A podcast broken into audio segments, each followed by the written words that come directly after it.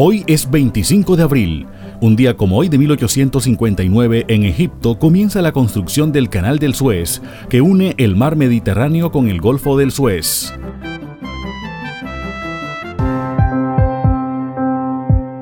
Un día como hoy de 1874 nació Guillermo Marconi, ingeniero electrónico italiano, inventor de la radio. Ganó el Premio Nobel de Física en 1909.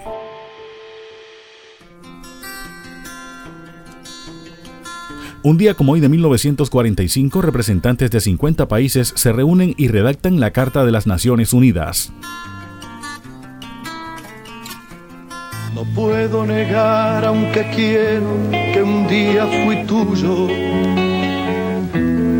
Un día como hoy de 1950 nació en Medellín Luis Javier Piedraíta Gaviria, cantautor colombiano conocido artísticamente como Fausto. No puedo alejarme de ti y tampoco lo intento.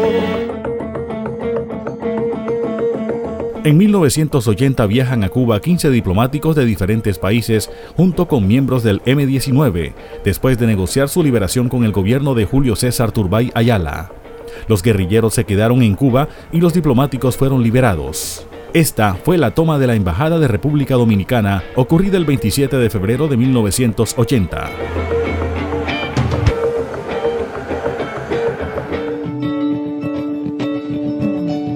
Hoy es el Día Mundial del Paludismo. Hoy es el Día Internacional del ADN. Hoy es el Día del Matrimonio.